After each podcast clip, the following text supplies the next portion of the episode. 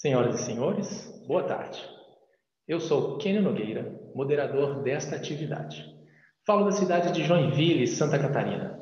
E em nome do presidente do primeiro Congresso Internacional Online de Obiose, senhor Leonardo Faria Jefferson de Souza, vice-presidente da Sociedade Brasileira de Obiose, registramos e agradecemos a presença virtual do presidente da Sociedade Brasileira de Obiose e dos senhores vice-presidentes.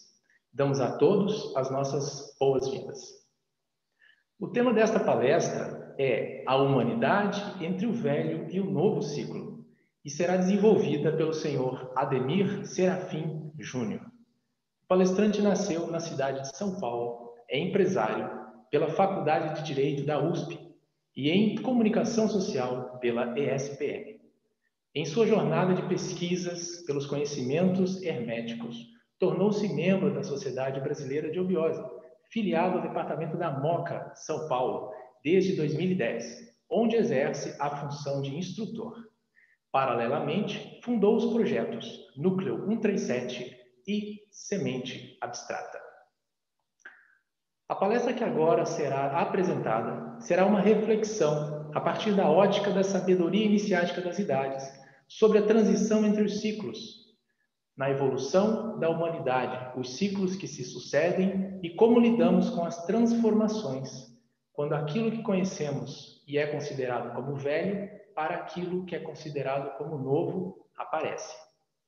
Informamos que o nosso chat no YouTube está à disposição dos senhores para registrarem suas perguntas sobre o assunto em pauta. Neste momento, anunciamos a palavra ao senhor Ademir, que terá 45 minutos para desenvolver o tema, e aqueles que desejarem poderão curtir este vídeo. Com a palavra, o senhor Ademir. Muito obrigado, senhor Kênio Nogueira. Muito obrigado a todos que estão auxiliando na organização do evento. Muito obrigado também a todos vocês que estão conosco aqui né, nesses minutos que vamos tentar construir, vamos tentar compartilhar alguma coisa bacana com vocês.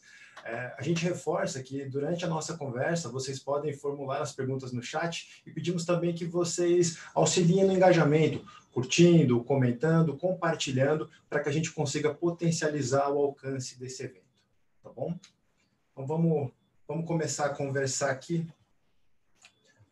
Um bate-papo que eu espero que ele seja muito leve, muito leve, e com isso a gente consiga chegar a algumas conclusões. Algumas coisas importantes para a gente tecer aqui. Esse é o primeiro congresso online da Eubiose em que nós temos a oportunidade de conversar agora utilizando aquilo que nós chamamos das ferramentas da nova era, né? uma oportunidade que nós temos agora dentro do âmbito da internet de introduzir assuntos, debates e reflexões ligados àquilo que nós chamamos de sabedoria iniciática das idades. Por ser um evento aberto, nessa proposta que nós temos de conversar aqui com vocês, vocês poderão observar que nós não utilizaremos termos esotéricos. E a ideia disso é exatamente fazer com que nós percebamos que todos os conhecimentos mais transcendentais estão junto conosco, todo dia, o tempo todo, nas coisas mais simples às mais complexas que nos cercam. Então vamos começar agora debatendo um pouquinho essa ideia. Vejam, a humanidade entre o velho e o novo ciclo é muito oportuno nós conversarmos sobre velho e novo ciclo justamente nesse dia de hoje, nesse dia dos pais, que a relação entre um pai e filho marca muito bem essa troca de gerações, essa passagem de aprendizado, a experiência que é acumulada, que é desenvolvida e transformada em consciência por um indivíduo, e depois existe a oportunidade desse indivíduo dar continuidade com seu filho, sendo que existe a possibilidade desse indivíduo, desse filho, levar o aprendizado, aprender com os ensinamentos, com os acertos e erros. Acertos e erros são duas expressões que a gente gosta de usar muito entre aspas, porque são questões bastante relativas, mas que nós podemos tirar um proveito de todo o atalho daqueles que vieram antes, usar da nossa vitalidade dentro desse processo e ir adiante, ou simplesmente ignorar toda a experiência adquirida pelos que vieram antes de nós, pelos que vieram antes de nós, e começar de novo e tropeçar nos mesmos lugares. A própria ideia do desenvolvimento da história enquanto ciência foi justamente que nós consigamos estudar o passado para entender o presente e projetarmos um futuro mais consciente enquanto sociedade, enquanto humanidade. Então vamos conversar um pouquinho, vamos entender um pouco como nós, enquanto humanidade, estamos lidando com tudo isso. Aqui só uns avisos legais, tá? A parte do protocolo, é bem importante que depois todo mundo leve em conta isso, tá? Agora vamos lá. Nós aqui, enquanto humanidade, dentro de um processo que nós chamamos de evolução, dentro de um processo de desenvolvimento, falando especificamente aqui do planeta Terra, a nossa ótica, o nosso prisma se dá principalmente no desenvolvimento daquilo que nós chamamos de humanidade. Nós, enquanto um coletivo imenso, gostamos muito de brincar também com as palavras e falar que humanidade, uma unidade, é quase como se numa proposta reflexiva fosse aquela unidade que se subdividiu em infinitas partículas e cada uma delas, à sua maneira, começa a ganhar experiência, começa a entrar nesse jogo evolutivo para ganhar consciência e um dia, talvez, tudo isso voltar a ser uma unidade. O que, que é bem legal nós comentarmos desde já? Se essa unidade que se subdivide em infinitos indivíduos, e cada um deles, à sua maneira, com seus acertos e os seus erros, for ganhando experiência, quando toda essa consciência se fundir novamente naquilo que é chamado de uno, com certeza esse uno não vai ser o mesmo que começou todo esse processo. Então vamos lá. Uma das questões chave na humanidade é aquilo que nós chamamos de a busca da verdade. A humanidade, ela, em sua jornada, ela busca entender a realidade que a cerca, ela busca entender o que é certo, o que é errado, mesmo sabendo que isso é relativo, ela busca entender os fenômenos da natureza, ela busca entender o seu próprio funcionamento. Aqui eu coloco desde já uma reflexão para nós aqui. Vejam, se a verdade é aquilo que existe, que é comum a todos, por que, que é tão difícil que nós consigamos comungar dessa mesma verdade? Se a gente observar que cada um de nós tem uma mente, e dentro dessa mente individual, o cérebro, o cérebro de cada um aqui, existam estruturas que se comuniquem com esse cérebro e hajam as interações com o ambiente que nos cerca. Então, nós temos a visão, nós temos o paladar, nós temos o tato, nós temos a audição, nós temos o olfato e nós temos também toda, toda sorte de experiências sensoriais. A partir disso, conforme nós vamos interagindo com o ambiente que nos cerca, nós começamos a acumular experiência. Então, a gente costuma brincar muito no, no, nas turmas do Peregrino com a caneta. Porque essa caneta é uma caneta da cor vermelha. Por que, que ela é uma caneta da cor vermelha? Se eu tenho aqui os meus olhos que estão enxergando essa caneta e o meu cérebro está interpretando, está decodificando o que eu posso observar aqui. Que garantia, que segurança nós temos que o vermelho que cada um de vocês está vendo é exatamente igual ao meu? Muito provavelmente não é. Mas pelo fato de nós vivemos numa sociedade, pelo fato de nós entendermos que nós somos uma humanidade, que nós somos uma unidade, nós convencionamos, nós criamos parâmetros, nós tornamos concreto nós tornamos concreta a nossa interação com o ambiente para que a gente consiga convencionar, para que a gente consiga contar história, para que a gente consiga dar passos dentro dessa jornada evolutiva. Só que aí acontece o seguinte: a partir do momento então que eu estou criando essas convenções, que eu estou rotulando, que eu estou criando, dando forma aquilo que não tem forma, ou seja, aquela verdade que a gente busca, nós estamos criando realidades. Então, nós criamos realidades para que a gente consiga minimamente entender cada um o que é a verdade um do outro. Isso é uma questão que, se nós tivermos literalmente a mente fechada que a gente fala, a gente vai pensar que aquilo que compartilha da nossa realidade é o correto e que aquilo que não compartilha da nossa realidade está errado. Dentro daquilo que a gente chama de processo iniciático, é justamente algo diferente disso que nós queremos trabalhar, que nós queremos acessar. Nós trilhamos aquilo que a gente chama da busca pela, da, busca pela verdade, da busca pelo que não tem forma. Só que se eu for dar forma, eu estou subvertendo, eu estou falando sobre qualquer outra coisa e não sobre a verdade de fato. Nesse raciocínio, a gente chega invariavelmente a uma pergunta, né? E, mas o que, que é a verdade? Ou em alguns lugares, como gosta de falar, o que é Deus?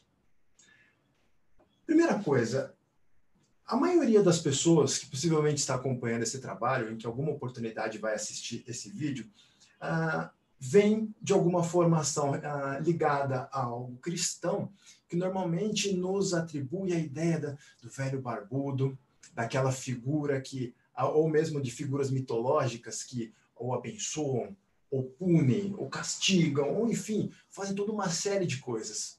E eu gostaria de propor uma forma diferente, diferente para nós conversarmos sobre isso. Em algumas outras palestras que já aconteceram aqui no decorrer desse evento que eu tive oportunidade de assistir, é, há uma recorrência grande no conceito de hierarquia, no termo hierarquia, melhor dizendo. E eu acredito que é uma forma um pouquinho interessante para a gente buscar entender aquilo que a gente fala, aquilo que a gente se refere como Deus, como uma hierarquia, como aquilo que existe sem existir. Porque se nós começarmos a dar forma, nós não estamos falando de Deus, tá? Então eu proponho para vocês, dentro desse processo, nós utilizarmos a alegoria de um organograma.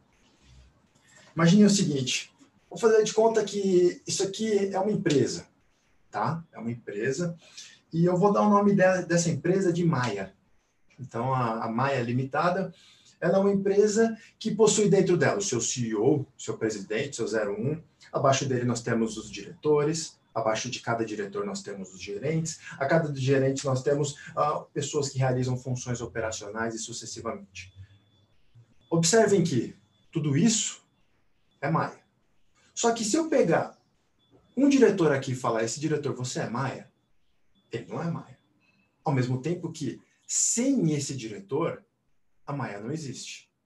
Então vejam, a ideia de nós utilizarmos um organograma de uma empresa para nos referirmos àquilo que é Deus, nós estamos já trabalhando um pouquinho no chamado princípio hermético do mentalismo, porque o todo, Deus, o incognoscível, o oceano sem praias, ele é algo que existe sem existir. Ele está em tudo, mas ele não é contido por nada. Então, tudo está conectado dentro dessa proposta, tudo faz parte processo evolutivo daquilo que nós chamamos de Deus. Tá? Ao mesmo tempo que eh, ele não pode ser visto diretamente, porque afinal nós estaríamos dando forma, ele é um conceito abstrato. E a própria reflexão em torno de conceitos abstratos já é uma forma de nós trabalharmos justamente o que seria essa nossa mente superior, o que seria justamente a nossa mente arquetipal. Tá? E aí algumas formas de nós conseguirmos não dar forma, mas nos conectar com esse tipo de, de conhecimento aqui. Tendo passado esses primeiros pontos, agora eu queria entrar mais propriamente no tema dessa nossa conversa. Nós falamos então um pouquinho sobre a humanidade, né? Então, se a gente vai falar a humanidade entre o velho e o novo ciclo. Então, a gente falou já um pouquinho sobre nós, enquanto um coletivo de seres, um coletivo de seres que estão desenvolvendo um processo evolutivo em busca de sua consciência, em busca de sua evolução, em busca de sua divindade, como cada um prefere se referir. Nesse processo, especialmente quando nós falamos numa questão temporal, afinal, nós, enquanto humanidade, utilizamos muito o tempo para para entender um pouco a transição dos ciclos, a transição, como, como tudo se sucede.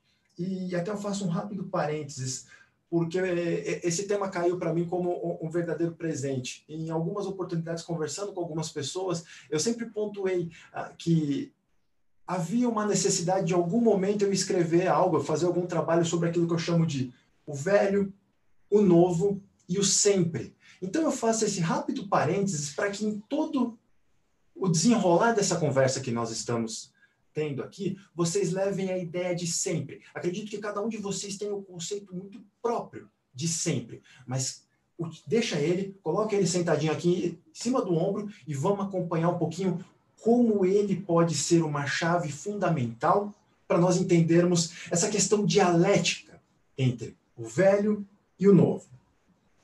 Voltando então aos ciclos. Nós utilizamos análises cíclicas para entender a decorrência e a sucessão de determinados episódios. Uma das formas de nós entendermos o conceito de ciclo é a transição temporal de etapas que tendem a se concluir no próprio começo. Então vamos lá. O primeiro exemplo de ciclo que eu trago aqui para vocês é o próprio ciclo da água na natureza. Então vejam, a água está no seu estado líquido, num rio, num lago, ela evapora, depois, quando ela alcança altitudes mais altas, ela tende a se condensar, formar gotículas, formar nuvens, depois ocorrer precipitação, essa água volta para o estado líquido e o ciclo se repete novamente. Isso é um ciclo. Ele tem o seu começo, meio e fim, e ele recomeça. Um começo, meio e fim. Uma outra forma que nós temos de enxergar um ciclo. Ciclo de vida. Ciclo de vida. Então, um organismo, ele nasce, ele cresce, ele atinge a maturidade barra a reprodução, e depois ele tende a entrar em decadência. Esse ciclo de vida é bem legal a gente entender na, no desenvolvimento da, da natureza como um todo, não só da humanidade, porque a própria natureza tem as suas ferramentas, as suas mecânicas de assegurar que tudo aquilo que decaiu seja depois a própria fonte de origem para novas formas de vida. E assim a natureza vai sempre se retroalimentando. Ela é um ciclo fechado, um ciclo harmônico. E o nosso entendimento, nós enquanto humanidade, nós nos entendendo como parte desse processo e não como senhores desse projeto, é fundamental para nós termos uma vida mais harmônica. Como também foi conversado ao longo de outras palestras. Se nós somos o resultado evolutivo acumulado de tudo que aconteceu até hoje, então tudo que veio antes de nós faz parte da nossa Constituição. Nós ignorarmos, ou pior ainda, nós negligenciarmos todas, todas as outras, também por que não chamar de hierarquias da natureza que fazem parte da nossa composição, é nós ignorarmos a nossa essência, é nós ah, simplesmente ignorarmos a humanidade em potencial que nós somos e esquecermos o nosso papel nesse conjunto. Aí que está uh, ah, um dos primeiros modos de nós entender o papel conflituoso que podemos ter em relação às transições cíclicas. Dando para vocês mais um exemplo de ciclo. O ciclo, por exemplo, de, o, do movimento de translação, o movimento que a Terra exerce uh, em torno do Sol e que configura na superfície do nosso planeta as estações do ano, que é uma forma cíclica que nós temos de entender, afinal, a agricultura, é, sei lá, moda, quantas atividades dentro da nossa realidade considera, entendem os ciclos. Elas entendem os ciclos, elas transformam essa mecânica em consciência para nós levarmos uma vida mais harmônica. Um outro ciclo também, nessa mesma figura que a gente pode observar, é a Terra girando em torno do seu próprio eixo, ao qual nós damos o nome de movimento de rotação da Terra. Então vejam, o estudo dos ciclos é algo que acontece já há muito, muito, muito tempo. E os ciclos se aplicam a tudo, a tudo. Tá? Existem ciclos de menor âmbito, ciclos de maior âmbito. É, é a própria lógica também do princípio hermético da correspondência que está em cima é como que está embaixo, o que está embaixo é como que está em cima. Trabalhar essas ferramentas facilita na transição entre esses períodos. Porque aí que está. Quando nós falarmos de transição entre esses ciclos, um ciclo que cumpriu o seu papel, tende a chegar ao fim, e um ciclo que vai ter início, aí que a gente costuma ter algum probleminha, tá? Algum probleminha, mas nós vamos conversar sobre isso. Uma outra forma que nós temos de, de trabalhar um pouquinho essa questão da, dos ciclos em aspectos bem mais humanos, por exemplo, hoje, o pessoal que trabalha com mercadologia, o pessoal que trabalha com produtos, entende o ciclo de vida de um produto. Então, existem produtos, por exemplo, que eles são introduzidos no mercado, é o lançamento, eles vão evoluindo, eles vão crescendo até alcançar aquilo que seria eventualmente um ápice, uma maturidade. Só que o pessoal que estuda isso, que trabalha nessa área especificamente, eles buscam fazer com que essa maturidade se perpetue pelo máximo possível, até que invariavelmente, uma hora o ciclo de vida desse produto tende a chegar a um fim.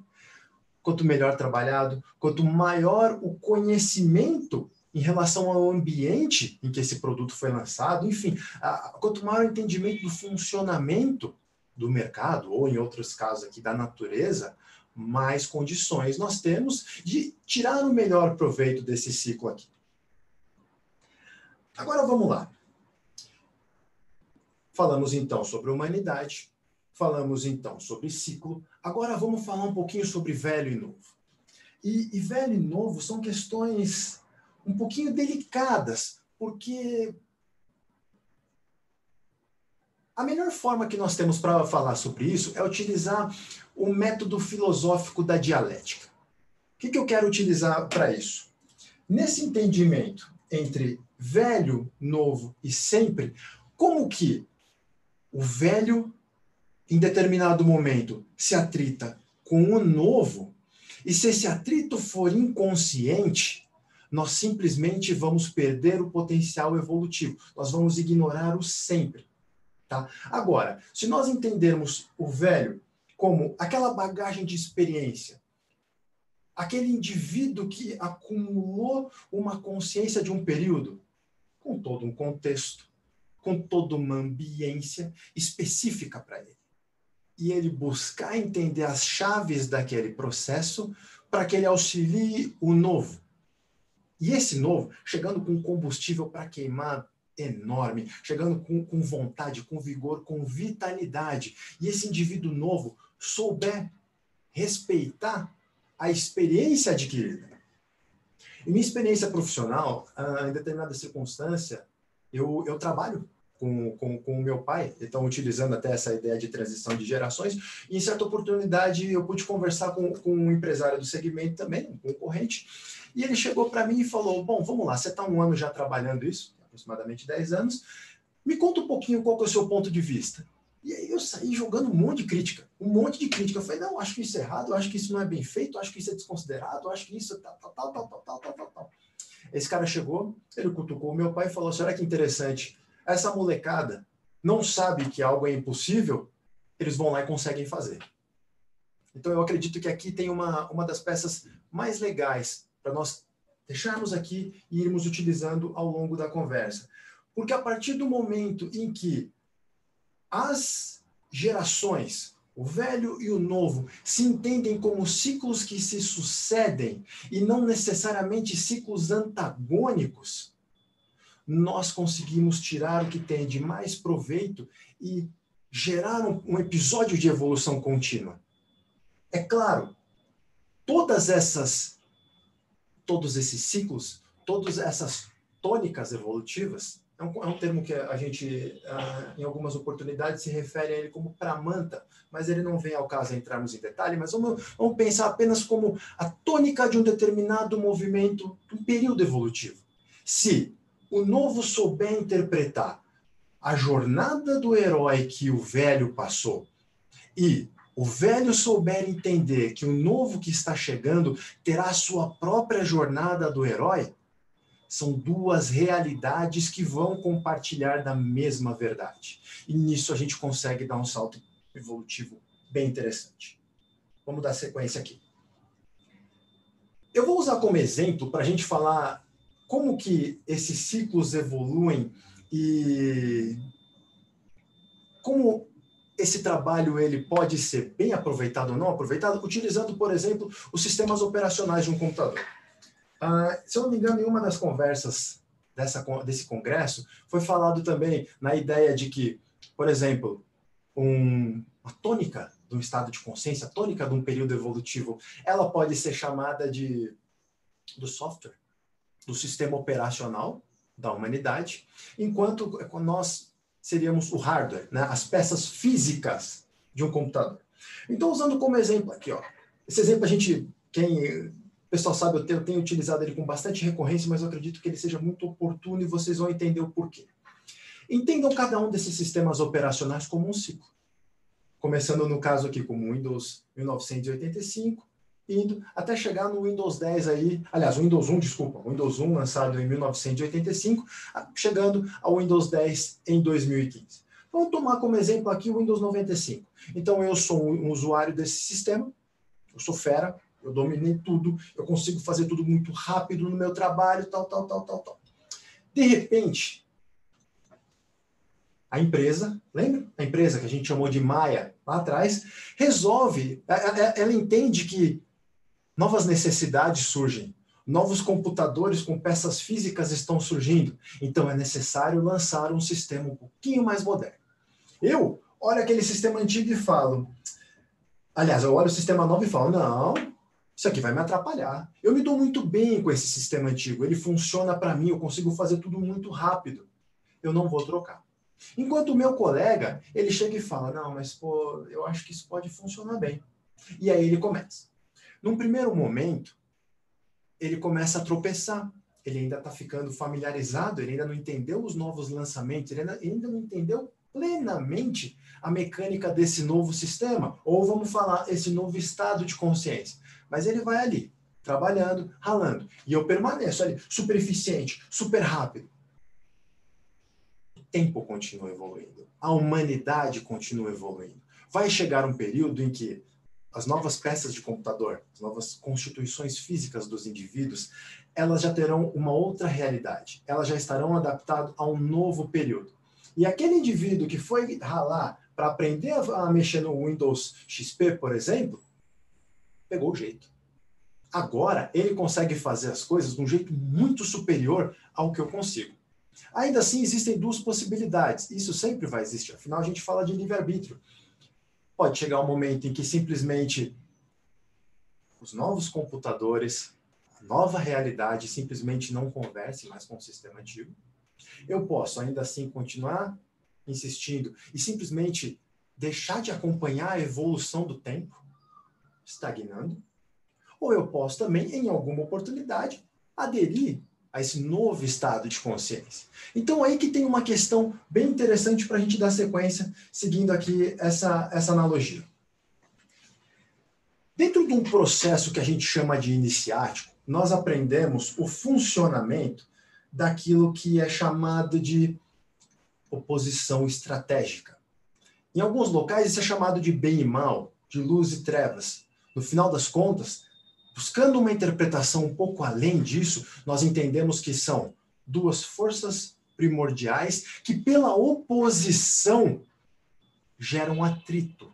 Geram atrito. E esse atrito é justamente aquele elemento que nos tira da zona de conforto e que faz com que nós nos mantenhamos evoluindo junto com o restante que nos cerca. Dentro disso, Tá? Ah, só alguns algumas referências para mostrar para vocês nessas oposições estratégicas, porque é a própria noção de polaridade. É a própria noção aqui do, do chamado do yin, do yang, a, o, o bem que existe no mal, o mal que existe no bem, como interpretações nossas, meramente mundanas, mas que, num pensamento iniciático, nós entendemos que luz e sombras são lados opostos da mesma moeda. É por isso que é tanto falado que a gente consiga alcançar o caminho do meio. Só que esse caminho do meio, ele é uma possibilidade apenas quando nós conseguimos transcender a ideia da polaridade.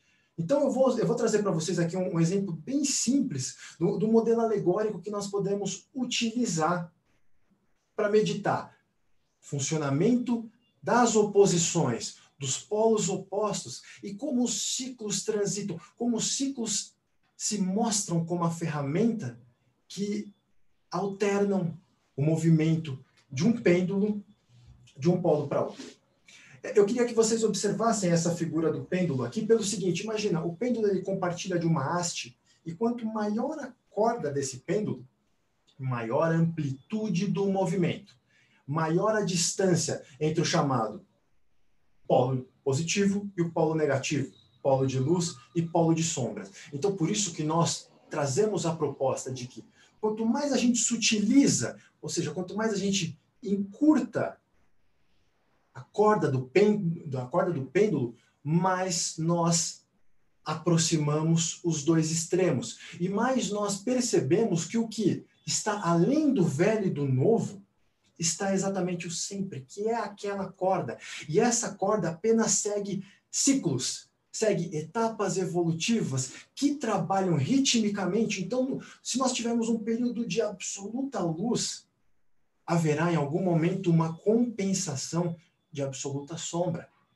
Se nós tivermos um período de absoluto bem, haverá um período de compensação de absoluto mal. Agora, se nós entendermos como oposições estratégicas, como atrito que auxilia e acelera o processo evolutivo, nós deixamos de ser ou o polo A ou o polo B. E sim, nós nos tornamos o próprio pêndulo em si. E nós vamos realmente sutilizando, porque a dualidade ou a polaridade é uma das ferramentas primordiais para prover uma ambiência em que a evolução aconteça, em que a evolução ela seja satisfatória. E assim a gente chega justamente no caminho do meio, ou na unidade, ou no infinito, ou na ideia de Deus, na ideia de sempre, na ideia da eternidade. Então, por isso que eu propus para vocês, ali no começo, para a gente pensar um pouquinho no sempre. Porque o sempre é aquilo que, que, que transita, o bem e o mal, o velho e o novo,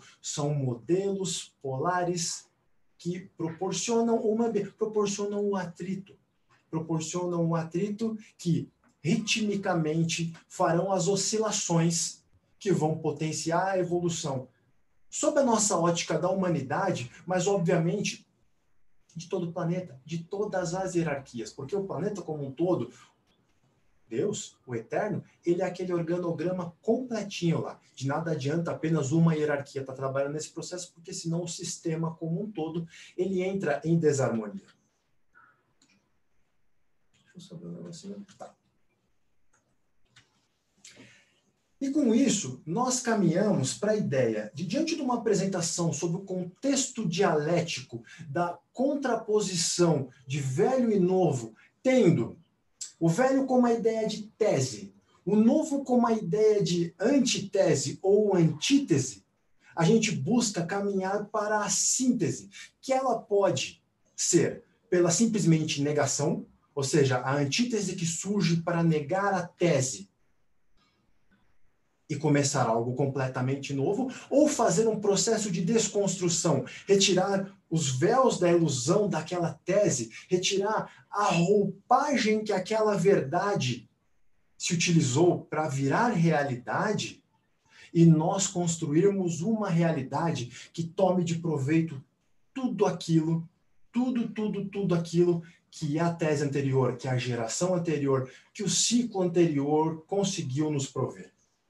Para isso, aí agora falando especificamente, por exemplo, nesse contexto de eubiose, eu trago a seguinte reflexão aqui para vocês. Aquilo que a gente pode chamar de tese para essa nossa proposta, vamos chamar da instituição, por exemplo, Sociedade Brasileira de Eubiose. É isso que é a instituição pautada num tripé iniciático de escola, teatro e templo, como uma metodologia que proporciona ferramentas para o religare, né? para estabelecer aquela conexão com a divindade que existe, que faz parte, que está dentro de cada parte daquele organograma da Maia que nós conversamos lá atrás. E aí vem o que nós chamamos de antítese. A antítese que nós temos aqui é aquilo que pode ser chamado de trabalho eubiótico. Isso é uma questão interessante que eu proponho aqui para vocês, porque se nós, enquanto Indivíduos que se propõem a realizar um trabalho eubiótico, ou seja, colocar uma roupagem a essa verdade, para que ela seja aplicada em um trabalho prático, aplicado das paredes para fora, ou seja, ajudar na implementação desse novo sistema operacional, desse novo estado de consciência.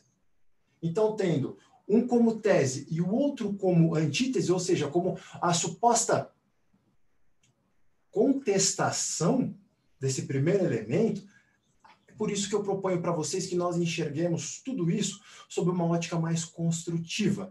E se nós consigamos aplicar aquilo que em algum tempo, em alguma oportunidade, possa ser chamado de uma condição de obiose. Porque no final das contas, nós estamos desenvolvendo um trabalho, primeiro, de lapidação individual.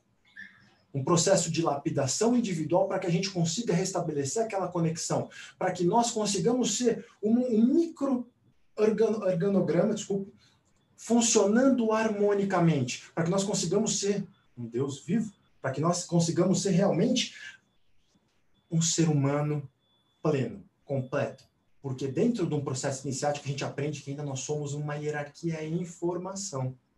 Então, tendo esse primeiro passo, a gente chega justamente nessa nova etapa, nesse novo ciclo chamado de Era de Aquários, que traz justamente a questão fundamental e imprescindível de um trabalho coletivo. Ou seja, de nós aplicarmos na prática tudo aquilo que a gente aprende, de nós conseguir implementar na humanidade realmente um novo estado de consciência e que aí sim se manifeste uma condição de obiose. E como, felizmente, tem sido muito conversado ao longo desse congresso,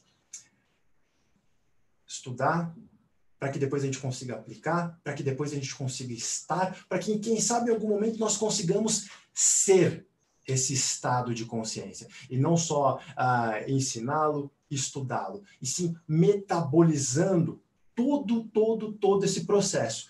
Porque só assim, só com essa metabolização, nós temos condição, primeiro de ser, e depois de passar isso adiante. E por que, que eu falo isso para vocês? O caminho iniciático é um caminho delicado.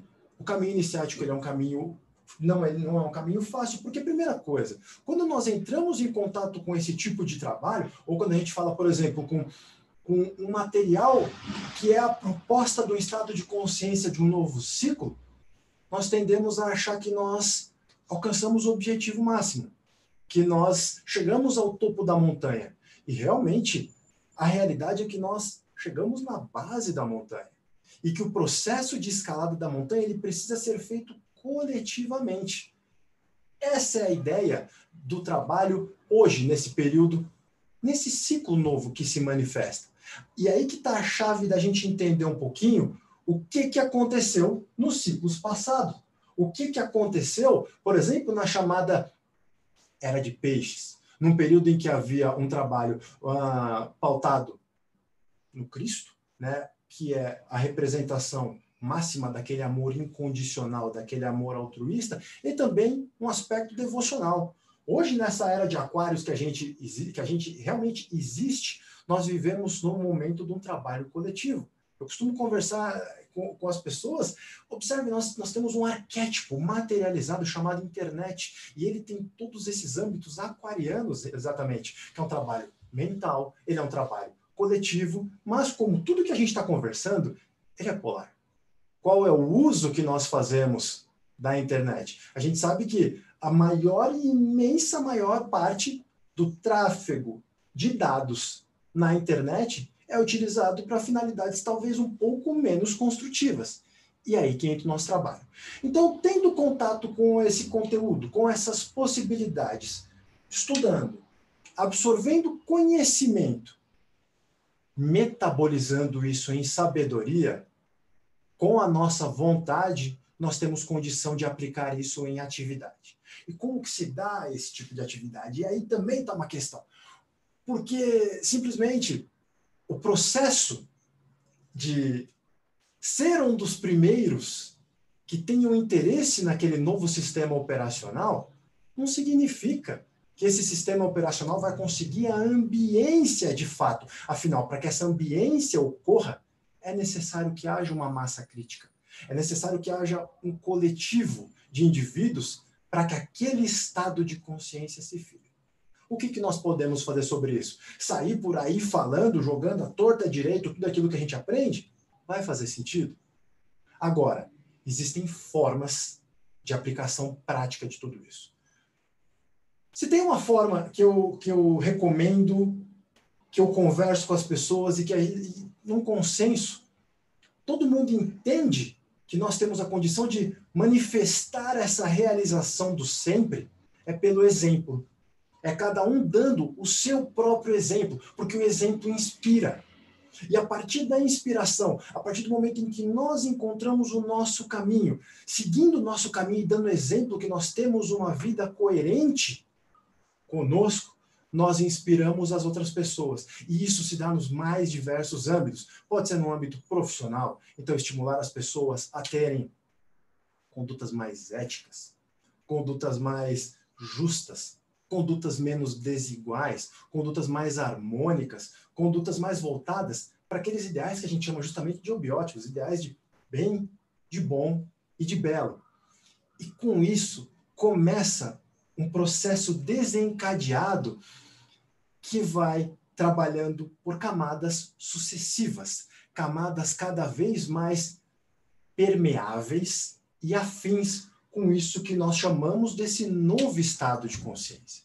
Então, essa é a proposta que eu tenho para fazer para vocês, que nós passemos a enxergar o velho e o novo, ou quaisquer outras formas de manifestações polares menos como bom e ruim, bom e mal, luz e sombras, e sim como ferramentas que dialeticamente se atritam e aparam arestas e assim realmente nos auxiliem a nos manter numa aceleração, nos manter encabeçando e movimentando a roda da evolução que nunca vai parar. Essa era a conversa, esse é o raciocínio que eu gostaria de, de, dividir, de compartilhar aqui um pouquinho com vocês, e eu agradeço do fundo do meu coração a oportunidade.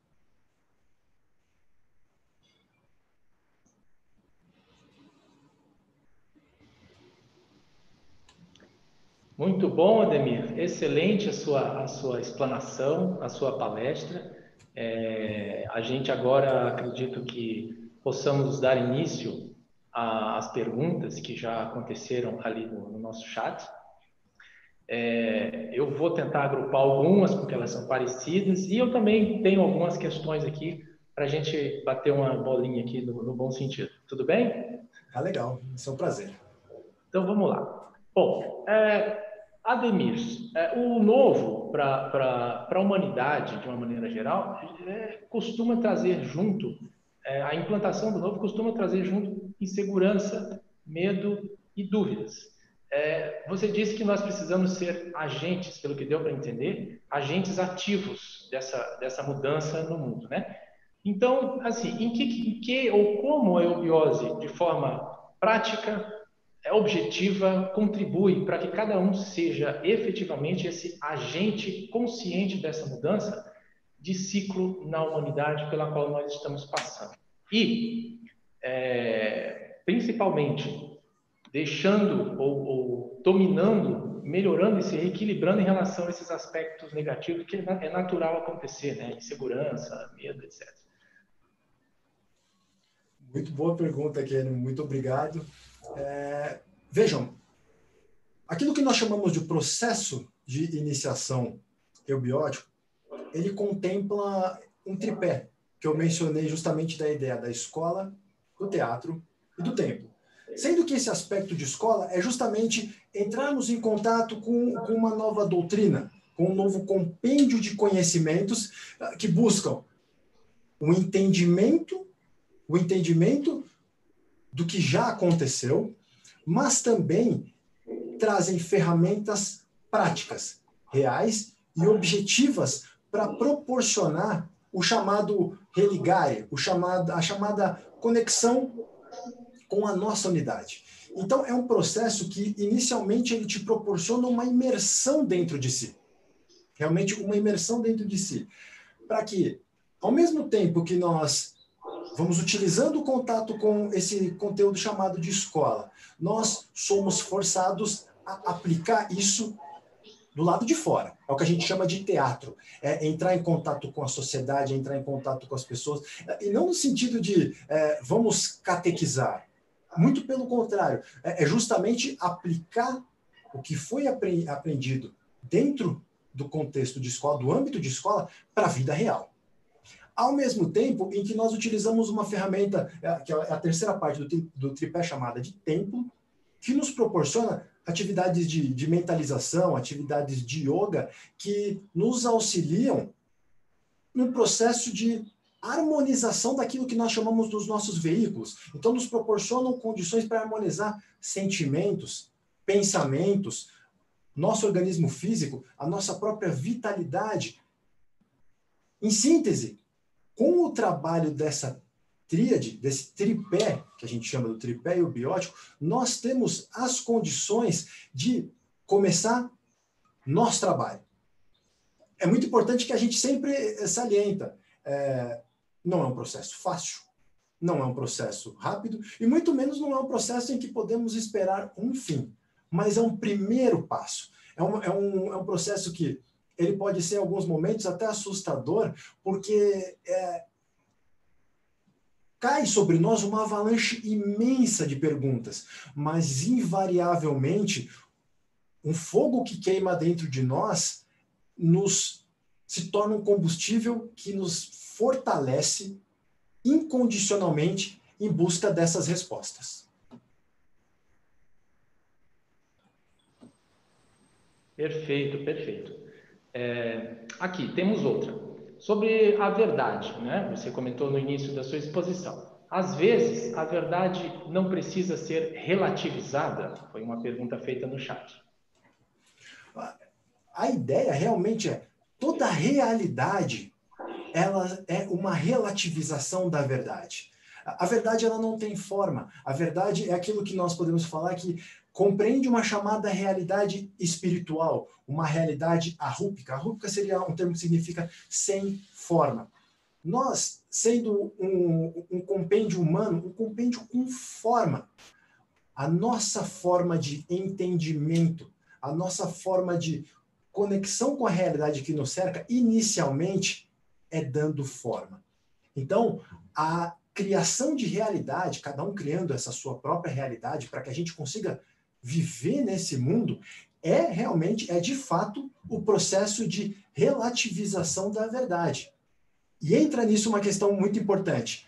Com essa relativização da verdade, nós temos aí as condições de entender que a nossa, a nossa realidade ela não é absoluta, mas como ferramenta também de entendendo a realidade do outro, nós conseguimos chegar mais perto dessa verdade primordial. Perfeito, muito bem. Ademir, eu vou pedir para o senhor tirar o, a projeção do seu slide só, para a ah, gente tela aqui, para conversar. Isso. Ok, pronto. Temos outra aqui, ó, os, uma pergunta. Os ciclos, na verdade, eu vou juntar duas em uma, tá? Ciclos são repetitivos. Como que eles evoluem? E qual é o papel da juventude nessa mudança de era? Ciclos são repetitivos. Uh, eles evoluem se nós entendermos a proposta deles. Uh, um pouco de, de, de estudo de, de história. Eu, eu, vou dar um exemplo muito simples. Vou dar um exemplo muito simples. Ah, se eu não me engano, há, pouco, há cerca de 50, 60, 70 anos, se eu não me engano, o, os aborígenes não tinham os mesmos direitos, não eram considerados seres humanos indivíduos nos seus países de origem. Em alguns países, aliás, em muitos países, a, a escravidão era considerada algo normal. Em muitos países, homens e mulheres tinham direitos diferentes. Indivíduos de todos os tipos serem considerados diferentes, por N motivos. Se nós, enquanto humanidade, não aprendermos que as realidades são roupagens diferentes da verdade, os ciclos vão se repetir. Os erros vão ser, os erros entre aspas, mas a, o não aproveitamento das oportunidades evolutivas. Uh, estamos hoje, 2020, em meio a uma pandemia, uma situação super séria. E a gente sabe que os ciclos vão se repetindo, que não é a primeira pandemia que nós temos, e ainda nós temos alguma dificuldade de interpretar, de lidar, de agir da melhor forma com isso, com isso, de aprender com lições do passado. Então, no meu entendimento, os ciclos são um novo sistema, uma nova proposta de consciência que nos dão chave, nos dão chaves reais para que a gente consiga superar as dificuldades do hoje. Amanhã virão novas. O processo evolutivo ele vai sempre continuar. Só que se a gente não aprende nem com, aliás, se nós não aprendermos, se nós não aprendermos com o que acontece hoje, por que, que a gente já vai querer um desafio novo amanhã? E só a respeito da questão da juventude, vejam, os jovens, as novas gerações, é, eles são a síntese dos seus, dos seus pais. É, é, eles são a continuidade evolutiva daqueles indivíduos. E eles vêm carregando toda a evolução do seu próprio, dos seus genes, do seu próprio DNA, eles vêm carregando toda a experiência evolutiva da humanidade dentro de si, com toda uma carga nova de vitalidade, naquele processo que a gente fala de transformação de vida energia em vida consciência. Esse é o processo de cada um. Agora, cada indivíduo, quanto mais bagagem, e aí está a importância da, dessa questão, não é só jogar informação, não é jogar informação, conhecimento, informação, conhecimento. Se informação e conhecimento não forem assimilados e transmutados em sabedoria, eles não têm validade alguma. Nós nos tornamos apenas colecionadores de conhecimento. Então, as novas gerações, a juventude, é, eles são é o próprio lema da Sociedade Brasileira de Obiose, é o Spes Messes in Semine. A esperança da colheita reside na semente. E na semente nós temos toda a potencialidade, toda a possibilidade de um universo novo que vai se manifestar. Maravilhoso. Então, se você me permite, com a sua, essa sua fala, você deixou uma semente abstrata que, nos leva, que nos leva a um outro assunto que talvez seja tema de um outro congresso, né? Que é a educação. É a reforma total da educação como um todo, né? É, mas vamos lá, vamos, vamos para uma outra pergunta, uma outra observação quando você fala na, ali do velho e do novo ciclo, né? É, nesses processos cíclicos, antes Deus estava fora, longe, por isso precisava de mediadores. Agora, nesse ciclo atual, qual a melhor postura ou metodologia para quem quer se religar a Deus?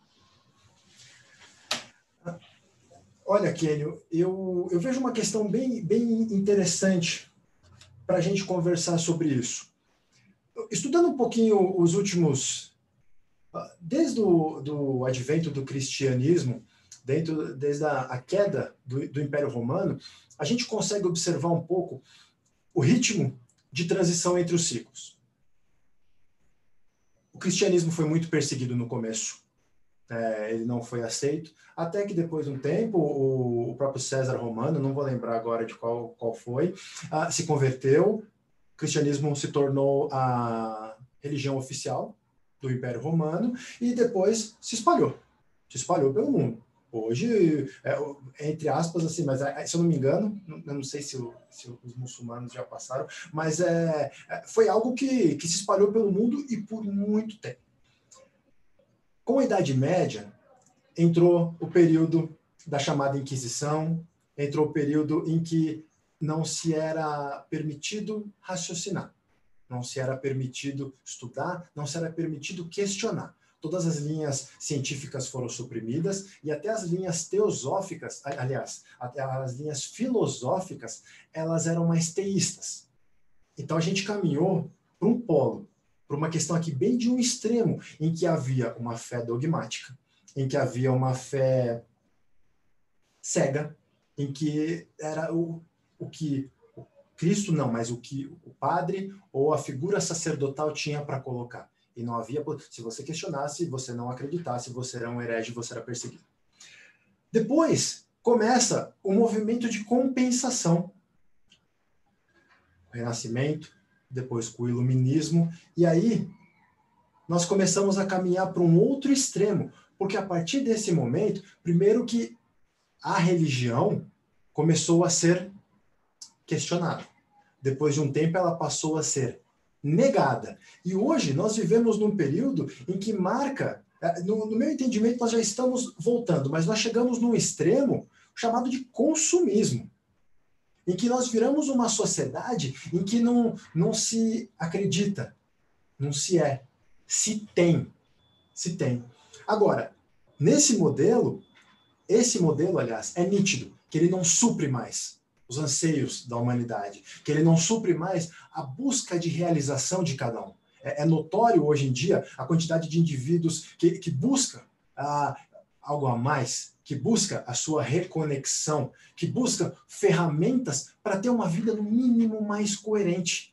É, as gerações de hoje, que ah, os mais novos, todo mundo foi criado para ser CEO, todo mundo foi criado para ser o topo daquele organograma, a maioria desses indivíduos não está satisfeito. Primeiro, porque não existe tanto cargo de, de, de presidente, de CEO assim. Se todo mundo, todo mundo for piloto de avião, nenhum avião decola. Ah, agora, elas buscam realização, elas buscam se encontrar, elas buscam ser quem elas podem ser. Então eu entendo que isso agora é um movimento desse pêndulo de compensação. Se nós, enquanto sociedade, entendermos, enquanto humanidade, aliás, entendermos a alternância desses movimentos, está no momento da gente encurtar a corda do pêndulo para que nessa compensação a gente chegue num extremo um pouquinho mais curto. Caso contrário, existe uma possibilidade muito grande de, de movimentos fundamentalistas, de, de aspectos religiosos radicais, radicais, é, simplesmente voltar a um período literalmente de trevas. Então, nesse processo, uh, eu entendo que a gente fala hoje, né, de que existem, no, no, momento atual, existem sete tônicas, sete, tônicas, sete linhas do conhecimento que auxiliam muito esse processo. Por exemplo, uh, deve ter um, um, um jogador de basquete que no ato de jogar basquete ele encontra a realização. Tem um conceito hoje que está tá, tá muito em moda no meio corporativo chamado conceito de flow que é, é realmente um, um, momento em que a pessoa encontra uma harmonia, uma conexão com ela, não no seu aspecto mais sublime da coisa, que aí isso é uma outra, uma outra etapa. Mas nós dizemos hoje que existem sete linhas que proporcionam a tônica desse momento evolutivo e ferramentas para a gente restabelecer essa conexão, que são aquilo que a gente chama de alquimia, as artes, a política, a ciência, a filosofia, literatura, né? A própria religião e a chamada taumaturgia. Então, mesmo as religiões, tão infelizmente hoje famigeradas, mas elas têm também a sua importância dentro da jornada de cada um. E dentro dessas sete, desses sete caminhos possíveis, nós entendemos que se sintetizam exatamente nesse, nesse conceito de estado de obiose. Muito bom, perfeito. É, Usando, você falou aqui no finalzinho do pêndulo, vou linkar com uma outra pergunta que nós também temos aqui, que seria: e se o pêndulo parasse só no extremo da luz, teria movimento no universo? Acho que vem de encontro aí ao que você estava falando no finalzinho também. Ah, eu enxergo o seguinte: a partir do momento, numa, no, num estudo daquilo que nós chamamos de, de cosmogênese, que seria a origem do universo, a gente fala que existia o chamado espaço sem limites e o espaço com limites. Ou, em algum, um, de um jeito um pouco mais mitológico, existiu o caos. Ou vou usar uma, uma expressão que eu usei hoje aqui. Existiu sempre. Existia, meditem sobre o sempre. O que é o sempre? O que é a eternidade? O que é o infinito? Era isso que existia. E, em determinada circunstância, Mahat, a grande mente, encerra uma fração da eternidade e inicia um processo evolutivo. O simples fato de o não ser passar a ser, ou o caos que existe antes do demiurgo criar algo, ele já pressupõe a polaridade como ferramenta primordial para que o universo se manifeste. A gente fala que uh, uma realidade manifestada ela contempla um espírito que vivifica a matéria e a matéria que serve como receptáculo para esse espírito. Um não consegue cumprir a sua função sem o outro. Então eu arriscaria dizer que essa grande luz ela surge naquele momento no, no, que se faça a luz, né, para que um processo evolutivo aconteça. Depois disso é a transição entre os polos e o nosso entendimento desse processo que vão proporcionar a ambiência para que um ciclo aconteça. Perfeito.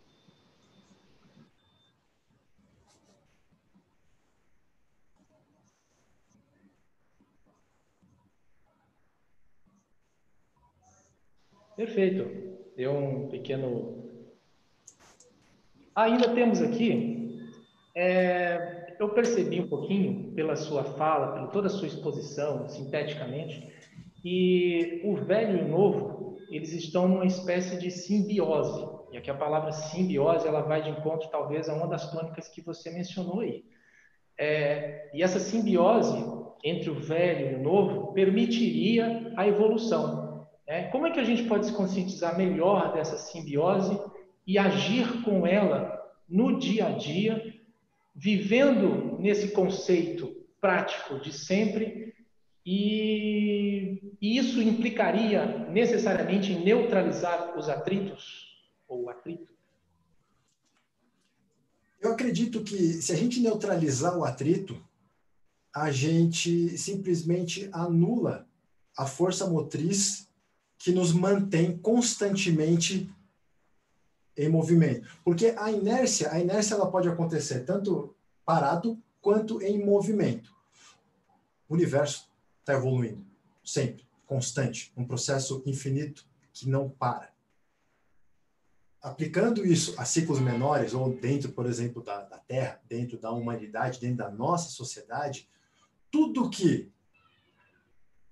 que ignora tudo que anula o atrito e impede que exista essa oposição está barrando também a evolução, porque o resto está tudo, tudo, tudo, tudo caminhando dentro desse processo ah, de, de mecânicas constantes. A gente fala que na, no estudo do no estudo iniciático nós buscamos entender aquela lógica da causalidade, a partir da ideia de que existe uma causa uma lei e um efeito.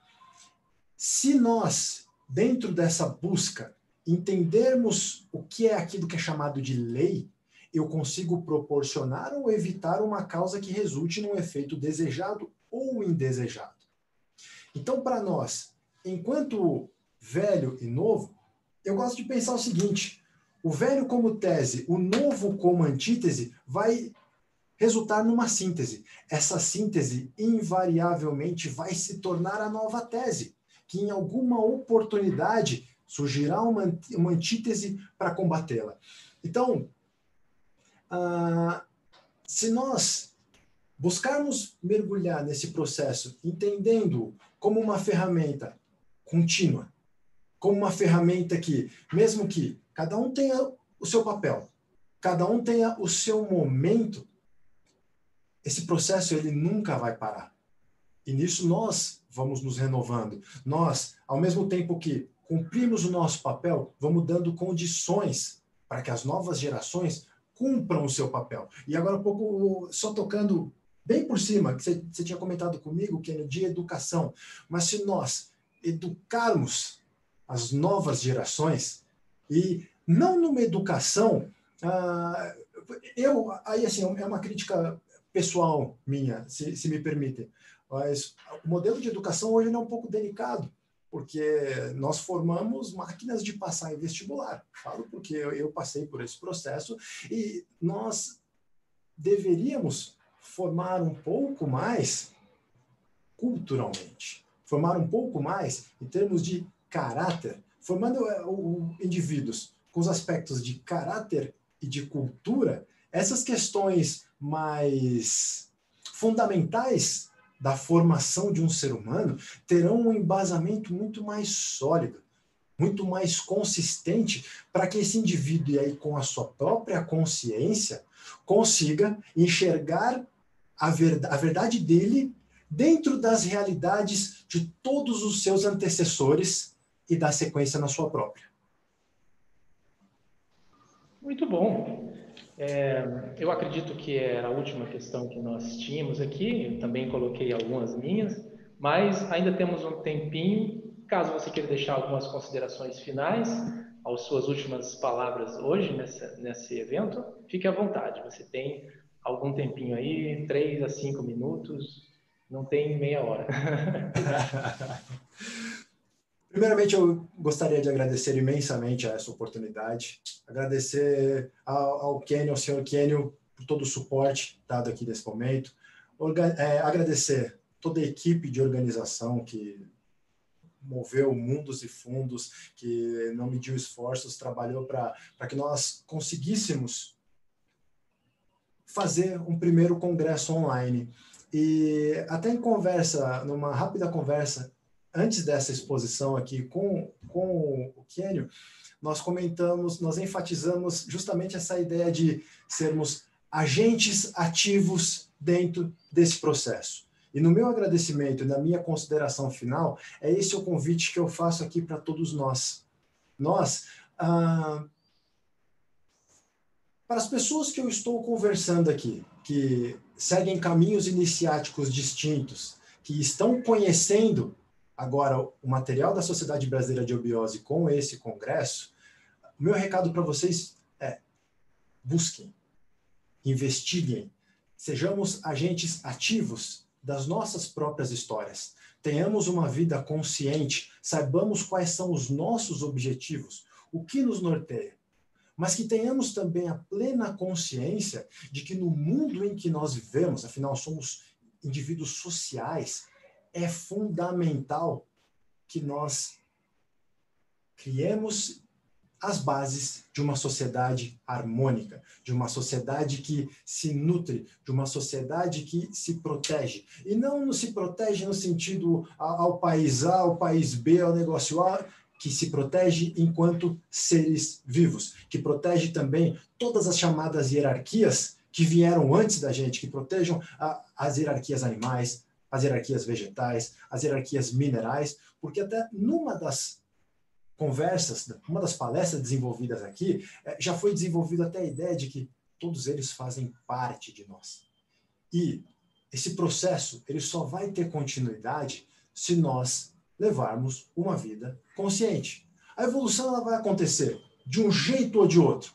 Ela pode ser num processo harmônico, construtivo, ou ela pode ser num processo desarmônico e destrutivo.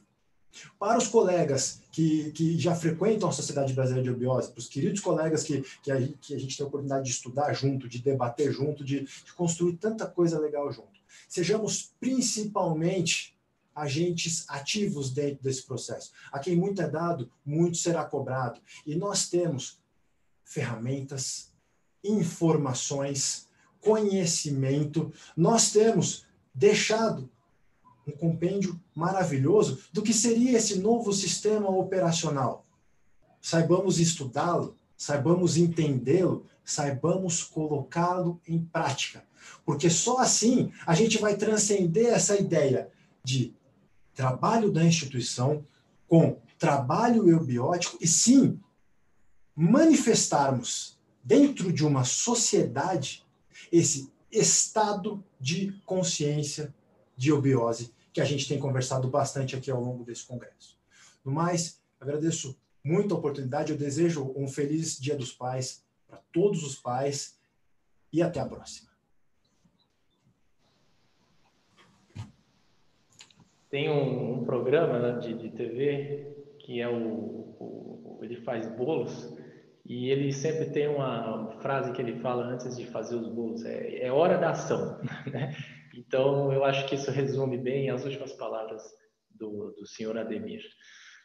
Bom, nós agradecemos o senhor Ademir pela sua apresentação, né, como sempre, e esclarecemos a todos que o e-mail do Congresso, coi.eubiose.org.br, estará à disposição de todos os senhores que desejarem fazer contato. Gostaria de lembrar ainda que todos os senhores que entendam que esta palestra é de alguma forma relevante para o melhoramento da vida no mundo, curtam esse vídeo, compartilhem com seus amigos e se inscrevam no canal Eubiose Oficial. Agradecemos a atenção e os convidamos para a próxima atividade deste congresso, a palestra sobre o tema Spes Messis Insemine. Informamos a todos os espectadores que para assistir à próxima atividade é necessário apenas que acesse novamente o canal da Eubiose no YouTube, uma vez que essa transmissão se encerrará. Não é necessário nenhum link, basta acessar o nosso canal e clicar no vídeo da palestra, que está sendo transmitida ao vivo no momento. Paz, luz e progresso em harmonia de pensamento é o que nós desejamos a todos vocês. Uma boa noite.